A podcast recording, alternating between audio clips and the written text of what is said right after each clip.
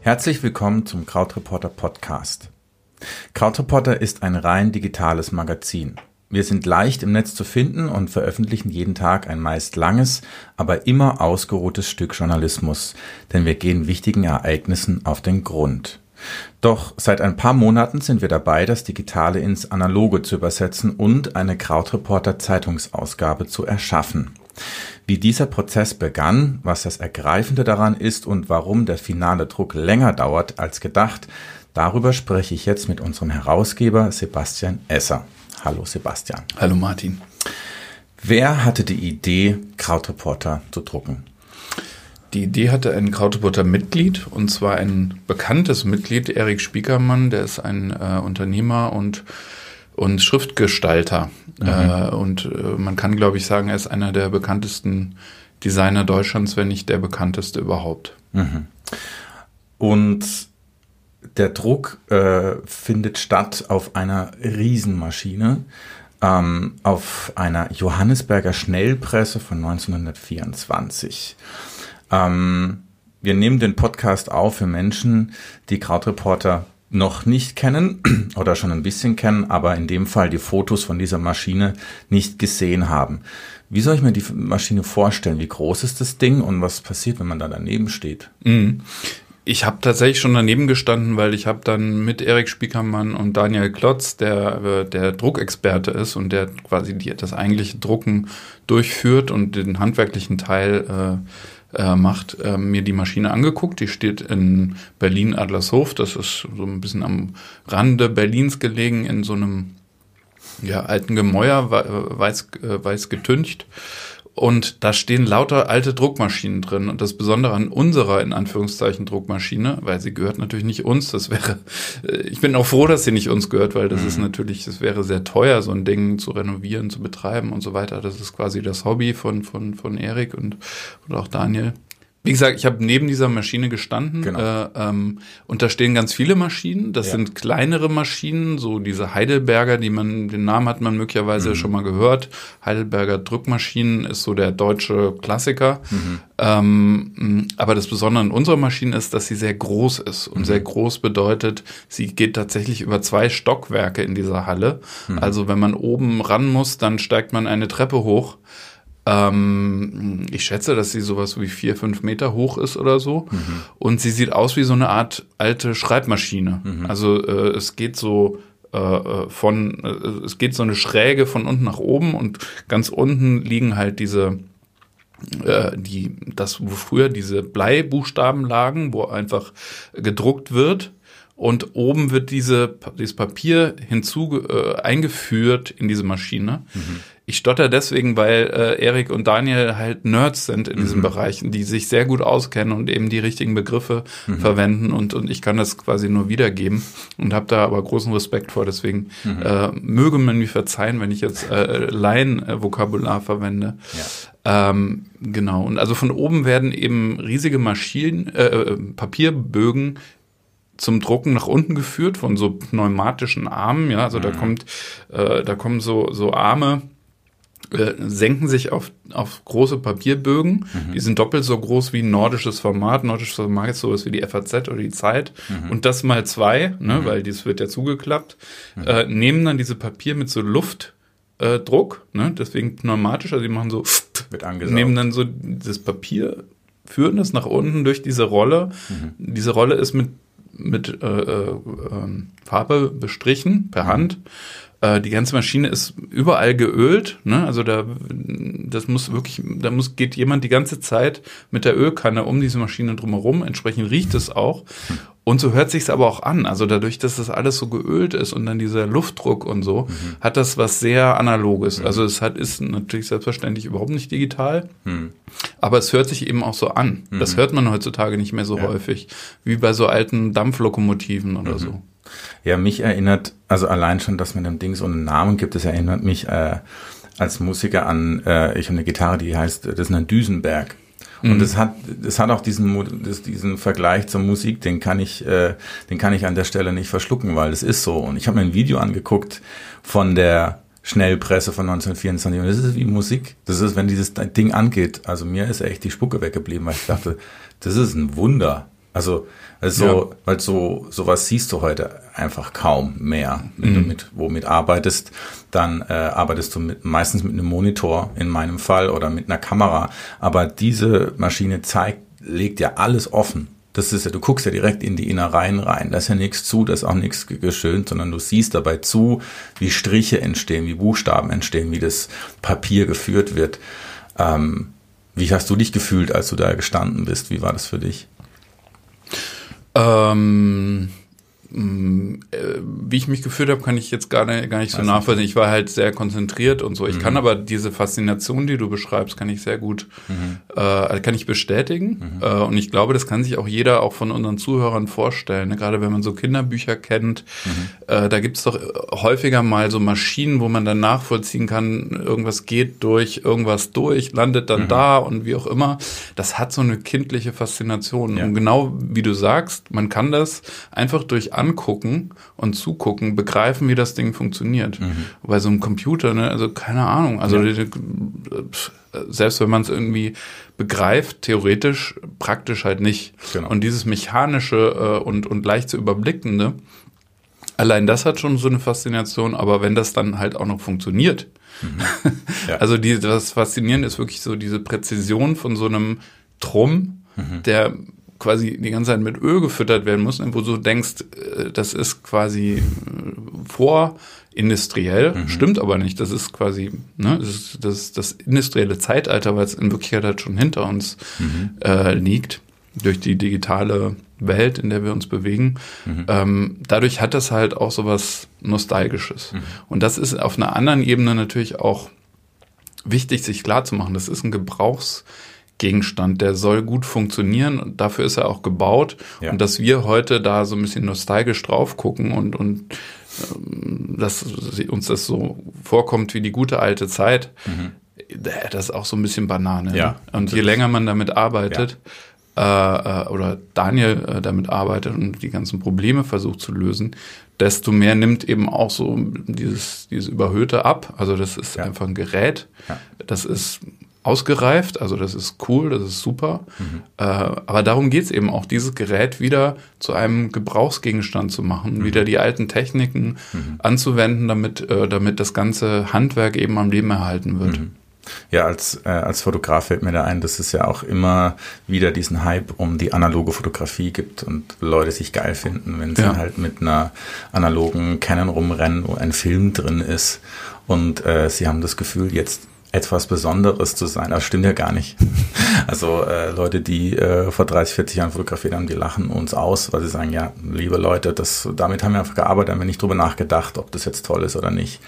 Und das als Gebrauchsgegenstand zu begreifen, das ähm, ist, glaube ich, letzten Endes auch das Ziel. Und wir haben ja ein Ziel, nämlich Krautreporter da drauf zu drucken. Warum drucken wir Krautreporter auf dieser Maschine? Warum nicht auf eine andere? Wir können ja eine, eine, eine zeitgemäße nehmen, die quasi heute schneller ist. Warum die? Warum mhm. muss es diese Presse sein? Na, das ist auch das erste, was ich den Erik Spiekermann gefragt habe. Und es gibt mhm. ja ein Interview, was man, was man nachlesen kann auf unserer Seite. Und er hat Folgendes gesagt. Heutzutage ist alles möglich. Äh, man muss es nicht drucken. Mhm. Äh, aber das hat Folgen. Nämlich, dass vieles nicht mehr so wichtig ist, dass man sich nicht mehr so viel Mühe gibt, dass man, ich weiß jetzt gar nicht, ob er das so gesagt hat. Also, vielleicht sag ich das lieber ja. selber. Äh, man kann nachlesen, was, wie Spiekermann das beschreibt. Mhm. Aber ähm, diese, diese Präzision von damals, dieses Handwerk und diese Routine im Herstellen von etwas Gutem, ja, also damals hatte er dieses ja, es klingt fast komisch, aber so diese deutsche Qualität, äh, das ist ja ganz stark verbunden mit solchen mechanischen Maschinen. Äh, ähm, und das lässt sich aber äh, für mich auch übertragen auf den Journalismus und auf das Projekt Krautreporter. Ah ja. Uns geht's halt nicht darum, dass wir möglichst viele Texte veröffentlichen, möglichst viele Leute erreichen, möglichst viele Klicks erzeugen, um Werbung verkaufen zu können, mhm. sondern der ganze Punkt bei unserem Projekt ist ja, dass wir dieses Entschleunigen, diese Konzentration auf den Kern des, des Wesen des Journalismus, auf auch die, den handwerklichen Aspekt des Journalismus, ähm, äh, dass wir dahin zurückkommen. Mhm. Und dafür ist dieses Projekt, glaube ich, eine schöne Metapher, selbst wenn man das jetzt gar nicht so bewusst irgendwie wahrnimmt. Ich glaube, auf irgendeiner unterbewussten Ebene können wir da äh, äh, mitvermitteln, worum es bei diesem Projekt Crowdreporter geht. Mhm. Und viele unserer Mitglieder verstehen das auch. Also die, mhm. die Kommentare und E-Mails, die wir dazu bekommen, die sind, die sind alle sehr enthusiastisch fast schon. Mhm. Äh, obwohl es ja eine Schnapsidee ist, seien wir mal ehrlich. Mhm. Wir machen das eben auch nicht, um Geld zu verdienen, sondern hoffen, die Kosten decken zu können. Auch mhm. Erik und Daniel werden da äh, nicht reich mit, im Gegenteil. Also die mhm. werden da ordentlich drauf zahlen. Also das alles um so ein Statement abzugeben im Grunde. Ähm, äh, ich hatte vor einem Jahr mal Gespräche mit Wissenschaftlern aus, aus vom Reuters-Institut an der Uni Oxford, die so Medienwissenschaftler, die sich mit digitalen Medien beschäftigen. Mhm. Und die Studie, die sie dann danach veröffentlicht haben, nachdem sie mit Leuten wie, wie mir gesprochen haben in ganz Europa, da war eine der Diagnosen, dass sie gesagt haben, diese ganzen neuen digitalen Medien sind, das sind Revisionisten. Die wollen eigentlich zurück zu einem Zustand vor der digitalen Revolution und zwar nicht technisch. Ne? Also wir, wir wollen natürlich nicht äh, wieder Zeitungen drucken oder quasi wieder Journalismus machen wie 1962, mhm. sondern was die ideale und die handwerkliche äh, äh Anspruch angeht. Da wollen wir hin zurück. Mhm. Äh, und, und, und insofern ist das ganze Projekt Krautreporter ein Statement mhm. für Qualität, für Rückbesinnung auf die Ideale des Journalismus, die ein Stück weit verloren gegangen sind, mhm. aus unserer Sicht, aus meiner Sicht. Mhm. Äh, und, so, und so ähnlich begreife ich eben dieses, dieses Projekt mhm. äh, ähm, mit der, mit der Letterpress-Ausgabe von, von Krautreporter. Das heißt, ähm hier geht es auch gar nicht darum zu demonstrieren, dass man immer noch drucken kann und dass Druck die Zukunft ist, sondern eher, wir machen das, weil es uns wichtig ist. Und ähm, es geht schon darum zu, zu, zeigen, dass man noch drucken kann, ja. aber nicht damit man wieder den, quasi den wahren Charakter des Journalismus genau. wiederherstellt. Also im Gegenteil, da gibt's viele Kollegen, die immer noch, nee, inzwischen gibt's nicht mehr so viele, die immer noch denken, dass, dass das irgendwann wieder aufhört.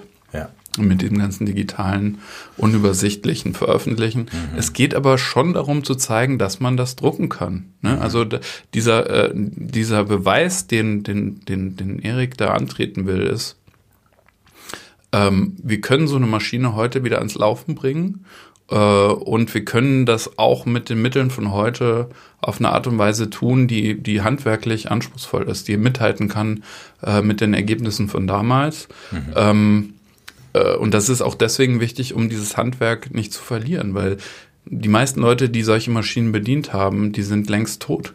Ja. Es gibt noch welche, die in Rente sind, die dieses Wissen noch in sich tragen. Mhm. Aber äh, wenn die mal verstorben sind, dann kann diese Maschinen niemand mehr bedienen. Und allein jetzt schon beim Versuch, diese verschiedenen Probleme zu lösen, die auf die wir da gestoßen sind, mhm. äh, hat, hat Daniel wahnsinnig viel über die Maschine gelernt, hat mir irgendwelche Schrauben gezeigt, die man dann äh, drehen kann, wo niemand wusste, wozu die eigentlich gut sind mhm. und, und wo die jetzt gemerkt haben, ja, das ist dazu da, um irgendwelche Ungleichheiten auszugleichen, wie auch mhm. immer. Mhm. Ähm, also Erhalt durch äh, Benutzung, das ist so das Stichwort, mhm. unter dem das Ganze läuft. Mhm. Ähm, jetzt äh, unsere Leser kennen, wenn sie Krautreporter kennen, unsere Texte aus dem Netz. Und wenn ich jetzt vorstelle, ich habe da ein Blatt, ein großes Blatt, das ist ja, die Größe ist ja eine, eine Doppelseite von der FAZ oder von der Zeit, habe ich es richtig verstanden? Das ist eine Seite? Nein, eine Seite ist halt das nordische Format, also genauso groß wie die Zeit und die ja, FAZ. Ja. ja. Und ähm, das jetzt da reinzukriegen, ist auch ein Prozess. Also ein Prozess für Designer. Wie lief das ab? Naja, das Ganze ist ja noch nicht so lang her. Diese mhm. Zeitungen, mhm. die erscheinen ja immer noch. Dieses Handwerk, das gibt's ja noch. Mhm. Ähm, auch ich habe bei Zeitungen angefangen, bei Magazinen. Ich habe diese Software benutzt, InDesign mhm. oder eben Redaktionssysteme, die wir da jetzt auch benutzt haben für die Krautepotter-Ausgabe. Mhm. Und das macht aber allen Spaß, weil man schon mhm. merkt, äh, wir arbeiten so, wie wir in Zukunft halt nicht mehr arbeiten werden. Also der ja. Thomas Weiris, unser, unser äh, Art Director, der ist, der ist auch ein sehr bekannter, erfolgreicher Gestalter. Der hat die gerade die Berliner Zeitung gelauncht und viele andere Magazine und Zeitungen, mhm. vor allem aber auch digitale Produkte. Mhm. Aber weil das eben so ein zurück zur Quelle gehen ist, ähm, äh, ne? also zu den Anfängen, ähm, macht das so viel Spaß. Mhm. Also wenn, wenn man sich die Zeitung anguckt, dann war nicht unser Anspruch, ein modernes, leicht zu bedienendes Blatt herzustellen, ne, was mhm. irgendwie, also da gibt's auch ganz viele Techniken, dass man halt viele Zwischenüberschriften verwendet und Bilder sind natürlich wichtig, bunte Bilder sind mhm. quasi Voraussetzungen heutzutage. Mhm. Bei uns gibt's halt gar keine Bilder oder mhm. nur so ein paar Illus. Ähm, wir wollten zurück zu dem ganz alten äh, mhm. und wir wollten nicht eine zeitgemäße Zeitung machen, mhm. weil ich finde, ist sie auf irgendeiner anderen Ebene eben auch. Ja. Ähm, wir wollten nicht anstinken gegen moderne Zeitungen wie den Guardian, die FAZ oder äh, ja. ja FAZ weiß ich nicht. Aber die Zeit, also modern gestaltete Zeitungen, die ja heutzutage wirklich besser aussehen denn je, mhm. sondern wir wollten dahin zurück, wo die Zeitungen halt herkommen. Mhm. Also in, an das Anfang des 19. Jahrhunderts, äh, des 20. Jahrhunderts. Ja. Ähm, ja. Ja, ist, äh, ist mir, ich habe den Prozess ein bisschen gesehen und als ich dann erfahren habe, Rico hat mir irgendwann gesagt, da kommen keine Fotos rein. Da musste ich schlucken.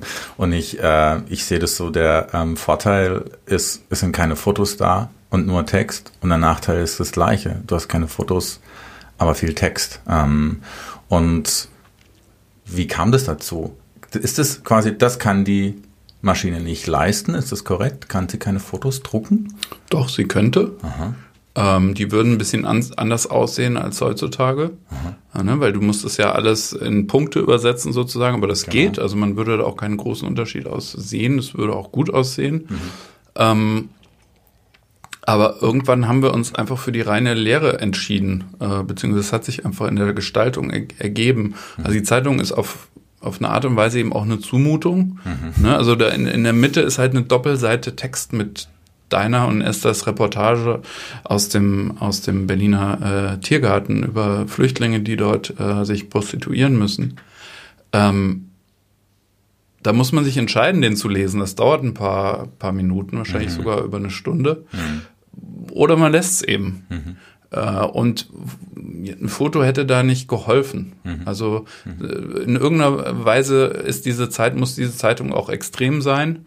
Äh, so wie Krautreporter als digitales Medium, wofür es eigentlich gemacht ist, mhm. äh, äh quasi dafür optimiert ist, ist, mhm. ist diese Zeitung für diese Druckmaschine optimiert und für, mhm. für Leser, die so eine Zeitungsseite in der Hand haben. Ne? Das ist ja breiter als schulterbreit. Ja. Also das, man lässt sich ganz anders auf so ein Medium ein, als jetzt mhm. auf sein Handy oder den, den Computerbildschirm. Mhm. Ähm, und ähm, das war die Lösung, mit der Thomas am Ende wiedergekommen ist und, äh, und, und und die finde ich komplett richtig. Mhm.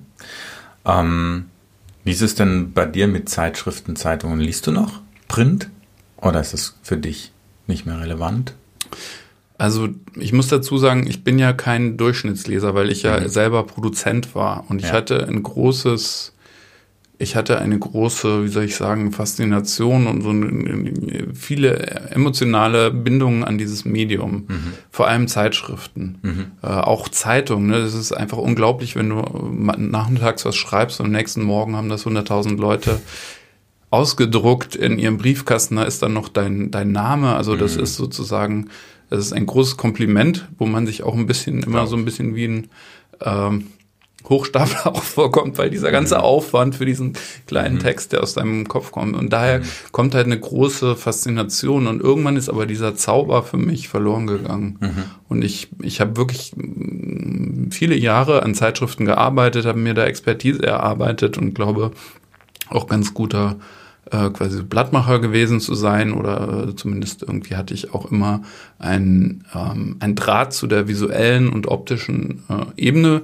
mhm. von, von, von Zeitschriften machen. Das ist nicht bei jedem Kollegen so, aber bei mir war es halt so. Mhm. Und irgendwann ist das verloren gegangen. Irgendwann habe ich gemerkt, das äh, interessiert mich einfach überhaupt nicht mehr. Mhm. Ähm, und ich kann nicht so genau sagen, woran das liegt, aber mhm. vielleicht kann ich es so beschreiben, wenn man heutzutage sich einen Spiegel kauft am Kiosk, das löst nicht mehr dasselbe, dieselbe Erwartung aus. Der ist irgendwie da, aber da ja. ist jetzt nicht, man wartet nicht auf den Zeitpunkt, wo der endlich erscheint, weil man geht mhm. davon aus, das, was wirklich wichtig ist, habe ich schon gestern Abend mitbekommen. Ja.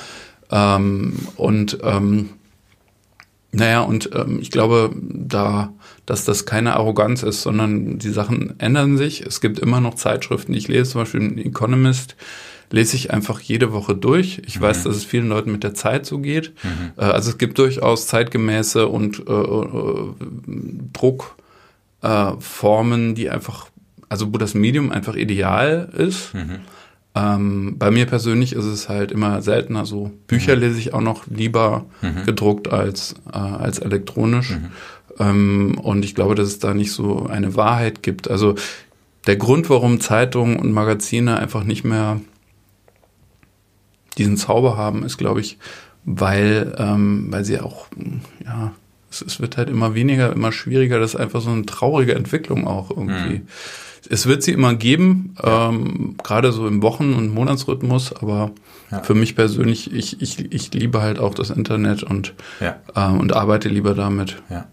Dann ist es schon auch ein, ein mutiger Schritt zu sagen, und genau jetzt machen wir eine eigene.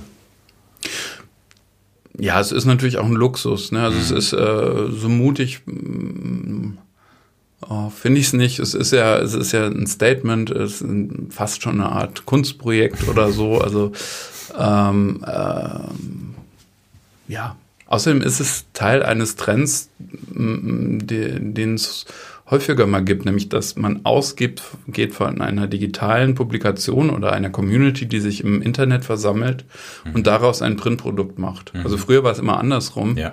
ähm, und das dreht sich gerade ein bisschen und mhm. insofern sind wir da auch gar nicht so avantgardistisch, mhm. wie man vielleicht denken könnte. In deinem Interview mit äh, Erik Spiekermann sprecht ihr auch über die zwei Farben, Schwarz und Rot. Mhm. Äh, wenn ich jetzt mit einem alten Fotografen sage, schwarz ist keine Farbe, dann bleibt noch das Rot. Ähm, wie kam es dazu, dass Krautreporter und Rot zusammenkommen? Warum ist das die wichtige Farbe geworden? Das mhm. war ja mhm. von Anfang an so, Rot. Ähm, und wir haben ja in der Redaktion ein großes Logo, das ist knallrot. Warum Rot? Ja, ähm, also Spiekermann hat da andere Gründe als, äh, als wir. Äh, mhm. Nämlich, äh, er sagt, dieses Rot, ähm, das kommt eigentlich auch aus dem Druckhandwerk. Mhm. Ähm, bei uns waren die Gründe damals anders. Ich weiß noch, bei der Entwicklung des Designs, da hatten wir erst so ein Orange. Mhm. Und irgendwann haben wir gemerkt, das funktioniert nicht. Das sah irgendwie auch so nach einem CDU-Logo aus oder so. Und Rot ist halt eine klassische journalistische Farbe. Ne? Die sagt halt mhm. wichtig, neu, mhm. äh, dringend Mhm. Ähm, äh, und, äh, und so ist Krautreporter halt auch so eine gewisse Dringlichkeit, ohne dass wir das zur Masche machen wollen. Also ja. wir haben ja so ein, wir haben ja so ein paar Vorgaben, wie wir auch kommunizieren wollen. Mhm. Kannst du sie auswendig? Nein. genau, aber eine, eine dieser Vorgaben ist eben, dringlich, aber nicht alarmistisch. Ja. Also das, was wir da schreiben, das ist schon wichtig. Das ja. ist nicht egal, das ist nicht Unterhaltung. Ja. Das soll nicht bierernst sein, das soll mhm. auch nicht jeden Tag quasi den Weltuntergang voraussagen. Mhm. Aber das ist schon wichtig. Mhm. Und da unterscheiden wir uns durchaus auch so von anderen Projekten in Europa, äh, die so ähnlich sind wie Krautreporter, so wie The Correspondent oder äh, Republik oder Zetland, die eher so ein ja, so einen, so einen leichten, magazinigen äh, ähm, Einschlag haben. Mhm. Äh, sag nicht, dass wir da besser sind, aber mhm. da sind wir halt anders. Mhm. Das ist uns einfach wichtiger. Ja, so ein bisschen härter. Ne? Das ist vielleicht mhm. auch ein bisschen mehr Berlin und ein bisschen mehr Deutsch. Ja. Ne? Ein bisschen weniger charmant. Also ja. muss auch nicht nur gut sein, aber das ist der Grund, weil, mhm. weil du nach diesem Rot fragst. Mhm. Ähm, wir wollen einfach ein klassisches journalistisches Medium sein. Und, und wenn du dir die Spiegel, Stern, Bild, Logos anguckst, die sind alle rot Immer aus gutem Grund. Und das heißt, und die, die, äh, die Zeitungsausgabe, die wir drucken, die wird tatsächlich nur mit diesen zwei Farben gedruckt. Schwarz, Rot. That's it.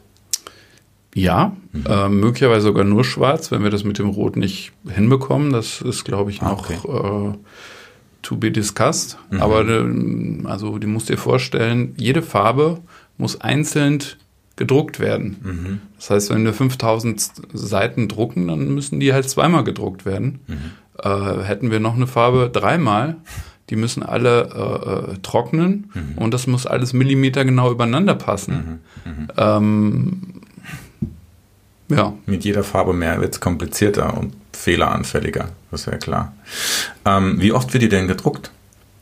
Also die Auflage äh, wird zu 5000 sein. Wir haben vorher den Mitglieder gefragt, wer eine Ausgabe möchte. Nicht alle mhm. haben uns ihre äh, Versandadresse geschickt. Ähm, äh, so viele drucken wir. Die gehen jetzt auch nicht groß in den Verkauf, sondern das ist wirklich was, was nur Krautwater-Mitglieder bekommen. Ah, ja. ähm, und ähm, ja, 5000 Stück. Das heißt, wenn ich so, wenn ich jetzt Lust gekriegt habe beim Zuhören, dann muss ich Mitglied werden und dann kriege ich auch die Ausgabe. Das hast du richtig erfasst. genau, Sehr also ja, also bitte Mitglied werden. Es kostet nicht viel. Es kostet 60 Euro im Jahr, 5 mhm. Euro im Monat. Man kann jederzeit kündigen. Und man kriegt unter anderem äh, mindestens eine Krautreporter-Ausgabe aus der fast äh, oder über 90 Jahre alten äh, Prinzessin, wie Daniel die mhm. nennt, ne? also diese alte Druckmaschine. Ähm, jetzt hast du am 15. Mai hast du geschrieben, liebe Mitglieder, in ein paar Wochen haltet ihr, wenn ihr mögt, ein Exemplar dieser Zeitung in Händen.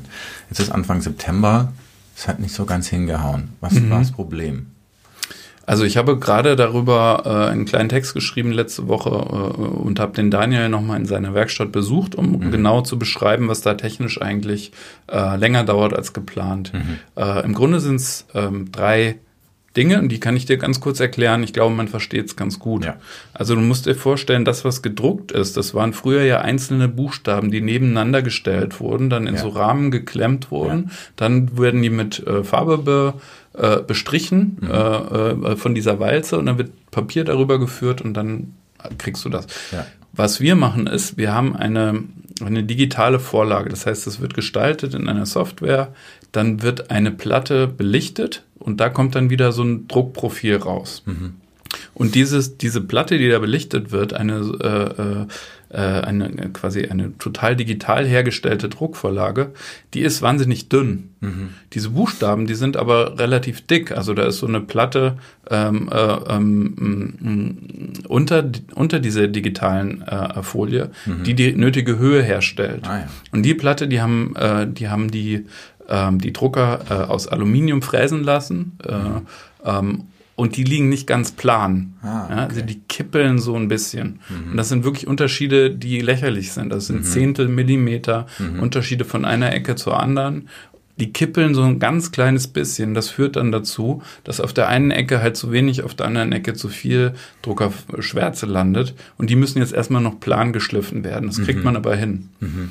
Okay. Zwischen dieser Platte und dieser Folie, die ich beschrieben habe, äh, muss ja irgendwas sein, damit die Platte festgehalten wird. Ja. Und die Lösung, die die, ähm, die, die, äh, die Erik und Daniel hatten, das war eine sogenannte Gecko-Folie. Mhm. Das ist eine wiederum total moderne Technologie, die im Grunde mit winzigst kleinen Härchen oder man kann auch sagen Saugnäpfen diese beiden Schichten aufeinander hält, damit die nicht verrutscht. Die darf ja mhm. nicht verrutschen, wenn man da 5000 Blatt Papier drüber ja. führt. Ja. Ähm, es ist nur so, dass diese Gecko-Folie halt wiederum im minimalsten äh, Bereich, wenn so eine schwere äh, Druckrolle darüber fährt, einge runtergepresst wird. Mhm. Und dann kommt noch ein dritter Punkt dazu, nämlich dass die Buchstaben, die bei dieser Belichtung in die Folie entstehen, ne, also das, was sozusagen als negativ rauskommt aus mhm. der Folie, dass die nicht so hoch sind wie die traditionellen Blei, äh, Bleisatzbuchstaben. Ah.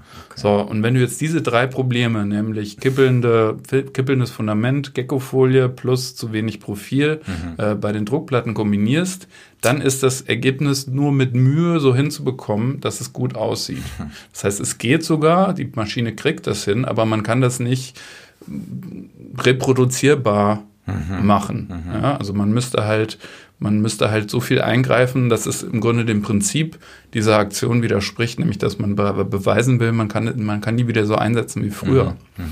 So, und was sie jetzt machen, ist, dass sie diese Platten planschleifen, dass sie die Gecko-Folie ersetzen durch eine normale Klebefolie und dass sie das Profil dieser, ähm, äh, dieser quasi äh, gedruckten Platten erhöhen. Mhm. Äh, und dann sind die beiden äh, optimistisch, dass das alles funktioniert. Das ist Stand der Dinge und deswegen dauert es noch ein bisschen länger. Ich habe es jetzt so ausführlich erklärt, auch in diesem Text, weil die Leute das auch interessiert, ne, was die mhm. genauen technischen äh, Ursachen sind. Und wie du am Anfang sagtest, man versteht es ja sogar. Ne? Ich habe ja, ja, keine Ahnung von dem Zeug, aber ja. ich kann das mir trotzdem vorstellen. Ja. Äh, und es ist, äh, es ist dann interessant. Ja, es dauert ein bisschen länger, aber es ändert sich nichts daran, dass, äh, dass diese Zeitung eben irgendwann in den Briefkästen liegen wird. Wirst du da ungeduldig? Es ist ja also, also vom, ich kenne es vom Publizieren so, dass wenn du was veröffentlichst, dann ist es da. Jetzt haben wir ein Projekt, das zieht sich jetzt hin und dann geht es nochmal länger. Sagst du, gut, es gehört jetzt einfach dazu oder denkst du manchmal, wäre jetzt schon ganz gut, wenn wir es hinkriegen würden? Nö, das ist okay, finde mhm. ich. Also ich meine, das liegt gar nicht so an mir. Ich, ich habe halt das Feedback von unseren Mitgliedern, dass die das, dass denen das wichtiger ist, dass wir es richtig machen. Ja. Die Geschichten in dieser Ausgabe, die werden nicht alt. Da mhm. haben wir direkt drauf geachtet. Mhm. Ähm, und ich glaube, da kommt es jetzt auf ein paar Wochen nicht drauf an. Mhm. Ähm, beim nächsten Mal wissen wir genau, wie es geht und dann, äh, dann geht es halt schneller. Wir lernen ja dazu. Genau. Schön. Ähm, ja, an dieser Stelle nochmal, liebe Zuhörerinnen und Zuhörer, werdet Mitglied, dann kriegt ihr auf jeden Fall eine Ausgabe und ähm, werdet auch Mitglied wegen Krautreporter, weil wir sind ein werbefreies Magazin und wir können uns nur finanzieren, wir stehen nur da, ähm, weil wir ähm, Mitglieder haben, denen das wert ist, Geld auszugeben und es ist nicht viel. Fünf Euro im Monat ist wirklich nicht viel. Und ähm, schaut euch unsere Seite an und wenn ihr euch entscheidet, könnt ihr sogar einen Monat Probe haben. Der ist komplett frei. An der Stelle bedanke ich mich bei dir, Sebastian, für das Gespräch. Danke dir. Und ich bin gespannt auf die Ausgabe. Tschüss.